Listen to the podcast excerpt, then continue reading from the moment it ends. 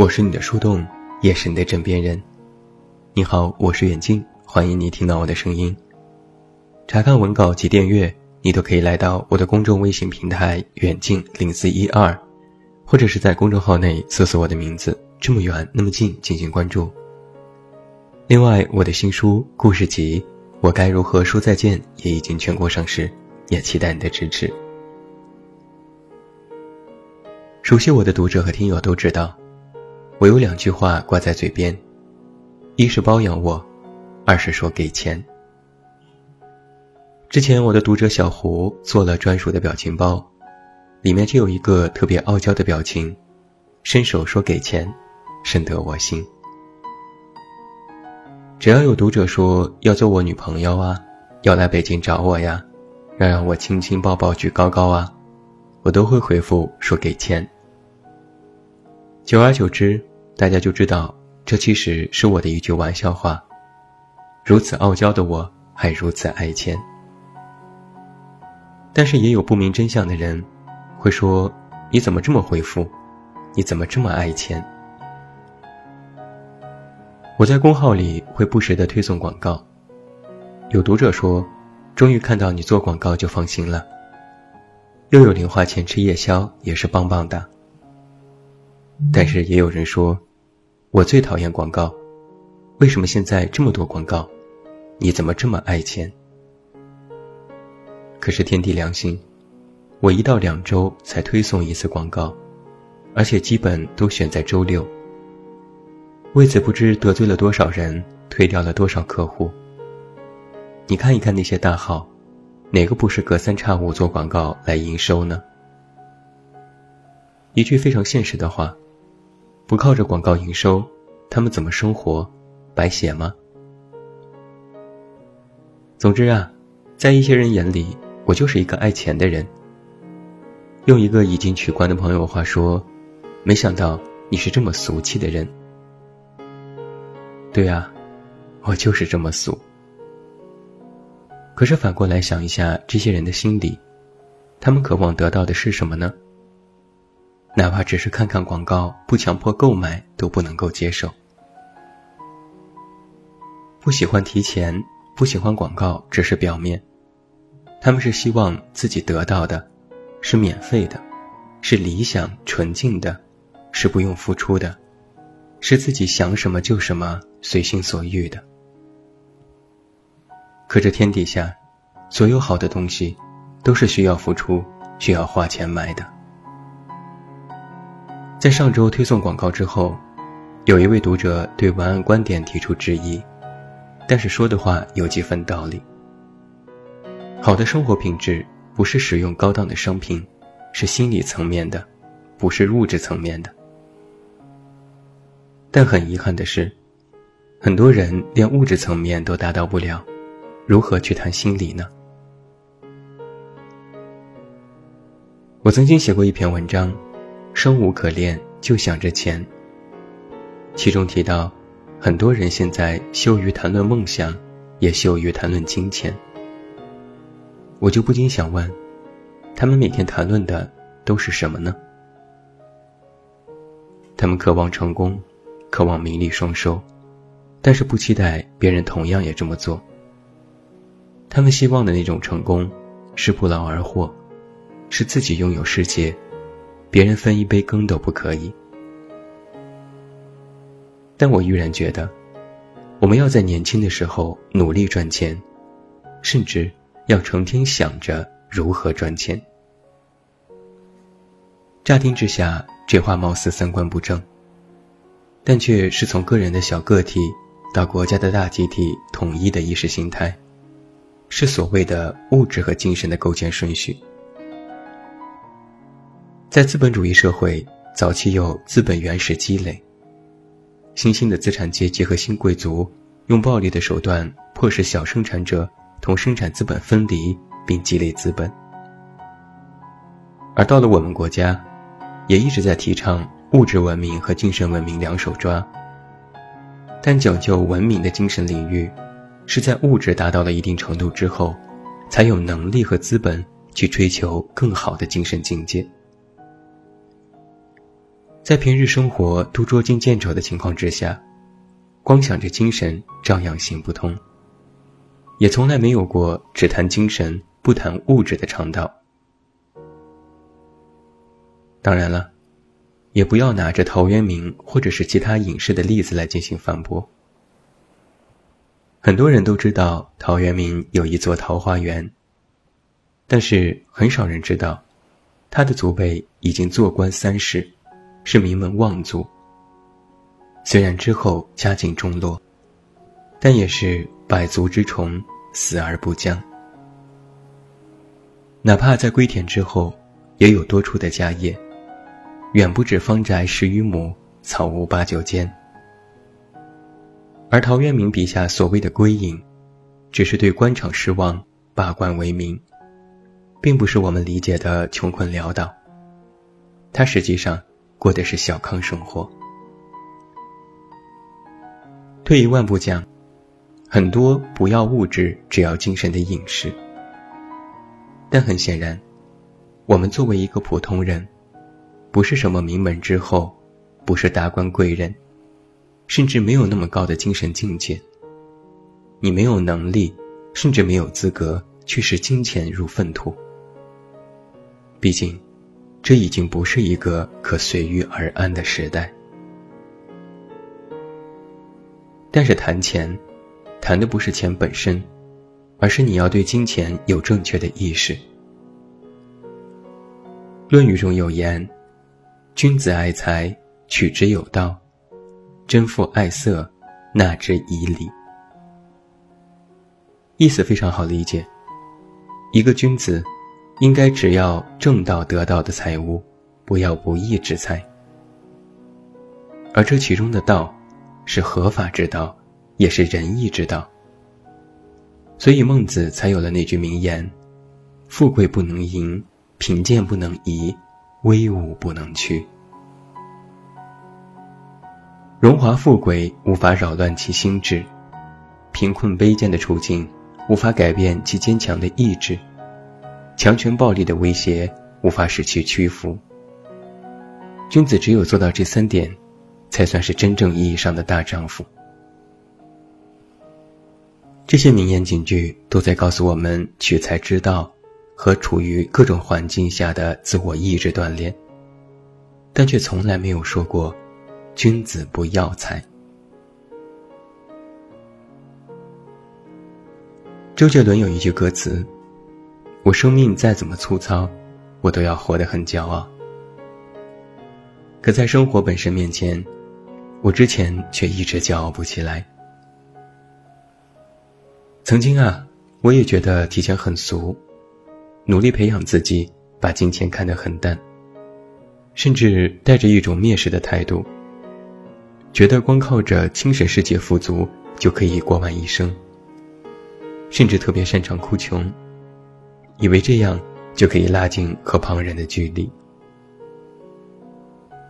那个时候写文章做策划，基本从来不问报酬，别人说多少就是多少，哪怕钱少点儿都觉得无所谓。也觉得文字和艺术没有办法靠着金钱来衡量。我从来不想自己在金钱上抱有多大的野心，努力清心寡欲，以来达到一种所谓作家的境界。一个写文的每天把钱挂在嘴边，该有多恶俗？可渐渐的，我发现自己的价值没有办法得以体现。稿费几十块签字，做全案策划不过几千。眼看着别人都涨价了好几番，心里又羡慕又纠结。后来和一个前辈讨教，他的一句话让我茅塞顿开：如果你的价值连金钱都衡量不了，那你期待用什么来衡量呢？之后熟识的编辑再来约稿，我小心翼翼地提稿费的事。没想到他竟然松了一口气，说：“之前约稿就觉得你好便宜，也不敢提过分的写稿要求。现在终于可以平等和理直气壮的谈合作了。”所以后来我才知道，之所以一直约稿不断，不是我写的有多么好，而是我便宜；不是我多么的平易近人，而是我好用。而当我真的拿到和自己价值相同的报酬之后，相关的合作和工作照样一件没少。不是我依然便宜，而是我值得。其实这才是正确对待钱的观念。凡是自己付出的，都应该得到相应的回报；凡是通过努力和正当渠道获得的钱财，都应该心安理得。而这其中有一个非常重要的递增过程。当你的收支平衡之后。就会考虑获得如何的价值，也就是赚更多的钱。想要更高的报酬，就要更加努力的工作，不断精进自己，提升自我的业务水平，自然就会得到更好的回报。看似是为了多赚钱所付出的努力，实际上是一直走在提升自我的路上。只不过自我价值的衡量。是在金钱上而已。如果连钱这么俗气的东西都无法衡量你的价值，那还有什么呢？人们都说啊，越是长大就越现实，就越会发现钱的重要。曾经看到过一个段子说，所有的选择困难症都是因为穷。去还是不去？不去。买还是不买？不买。请还是不请？不请。那如果有钱了，那就去去去，买买买，请请请。想和朋友出去玩，看了好久的攻略，却一直等不到廉价的航空机票和住宿，只能作罢。参加聚会。本来想着买一身好看的衣服，看到价签又悄悄放下。想租一套两居室，发现房租贵到支付不起，于是依然选择了合租。这其中有没钱的无奈，但是也包含着两个真相。首先，有钱不是代表你的层次有多高，而是能够让你在面对生活的时候。多了更多的选择和可能性，你能够在自己能力范围之内，给予自己最好的生活。其次，说钱不重要，或者说不要只顾着赚钱的，只有两种人：一种是从来没有富有过，但却盲目仇富的人；第二种是已经非常富有，觉得金钱已不再重要的人。努力赚钱，你才有资本远离你不想要的生活，甚至远离你不喜欢的人，不用每天与他们为伍。努力赚钱，你才可以让自己有条件去触碰这个世界更加美好的事情。毕竟美好的都是昂贵的。努力赚钱，你才能够更自由，说走就走，更加任性的活着。有钱，不仅仅是你的物质世界会变得更加富足，而当你靠着金钱换得了更好的生活，见过了更大的世界，自己的格局和眼界也会提升，生活体验好了不止一点点。但是我也从来没有说过精神世界不重要，精神可以支撑物质，它是人的信仰。但是物质的节节高升，却也能够带来精神世界的更高追求。所以，现在的我从不刻意隐藏自己这点爱钱的心理，哪怕在很多人看来这很俗气。我想买很多书，在书中去体验别人的人生。我想住大房子，家人来看我的时候。可以住在有中央空调的大卧室里。我想买好车，和心爱的人一起去自驾游，驰骋在路上。我想周游世界，简单的行囊和银行卡就能伴我走天下。现代生活的成本越来越高，人的欲望也越来越多，这些都需要金钱来换取。一想到这里，我就元气满满。我才不要自己到了五六十岁的时候，发现没房没车，没出国旅游，买什么东西都要选择看价格，日子过得紧巴巴。我才不要在我家人万一生病住院急需用钱的时候，发现自己银行卡的余额寥寥无几，没有能力让家人活得更好。我才不要自己一事无成，只守着清贫过了一辈子，反过来自我安慰平淡可贵，顺带瞧不起那些努力赚钱的人。不到我真的写不动了，工作不动了。我是不会停下赚钱的脚步的，因为于我而言，赚钱只是我付出的回报。我真正在做的，是不停的在这路上，是一直都在努力。